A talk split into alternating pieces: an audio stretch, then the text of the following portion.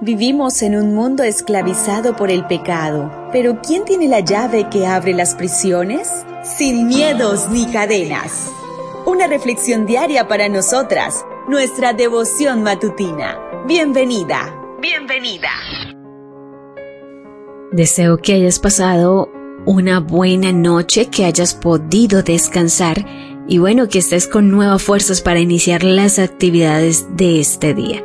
Pero antes te invito para que juntos realicemos el estudio de la matinal. Hoy trae por título Errores.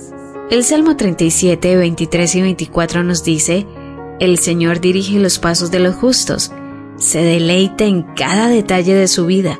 Aunque tropiecen, nunca caerán, porque el Señor los sostiene de la mano. Tengo el don la increíble habilidad de perderme prácticamente en cualquier lado, aún con un mapa en mi mano. No sé por qué, pero pareciera que mi mente se distrae con cualquier cosa, una propaganda en una cartelera, las nubes en el cielo o una persona que pasea a su perro. Intento concentrarme, pero mi mente insiste en dispersarse. Tener navegación GPS en mi teléfono móvil realmente me cambió la vida. Ahora cuando voy a un lugar nuevo, ya no tengo que salir media hora más temprano por si me pierdo. Sencillamente ingreso el código postal y mi teléfono me dice exactamente qué hacer y cuándo.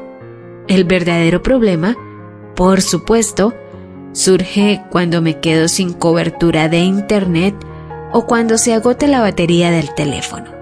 Algunas veces cuando tenemos que tomar decisiones podemos sentirnos tan perdidas como cuando mi teléfono se queda sin batería. El temor a equivocarnos nos paraliza. Nos quedamos congeladas en la encrucijada, mirando para un lado y para otro, pero sin mover un solo músculo. Pensamos que no hacer nada es mejor que equivocarnos. No tomar una decisión, sin embargo, es una decisión. Es decidir permanecer en el mismo lugar. Reflexionando acerca de nuestro temor a equivocarnos, en El mejor sí, Lisa Terkeus escribe, si tú deseas agradar a Dios con la decisión que tomas y luego descubres que fue equivocada, es un error, no el final. La soberanía de Dios trasciende nuestros errores. Nuestros errores e imperfecciones no anulan el plan de Dios.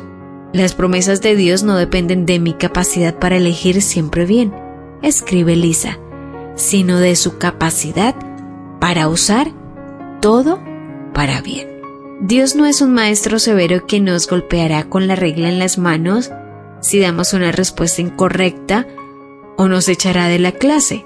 Él quiere caminar con nosotras, quiere ayudarnos a enfrentar el miedo a equivocarnos quiere que confiemos en que si avanzamos a su lado con amor y fe, aún si cometemos errores, Él los redimirá.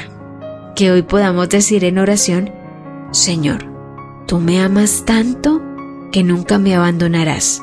Te agradezco porque tu plan no depende de que siempre elija bien y de que nunca me equivoque, sino de tu infinita bondad. Devoción matutina para damas sin miedos ni cadenas.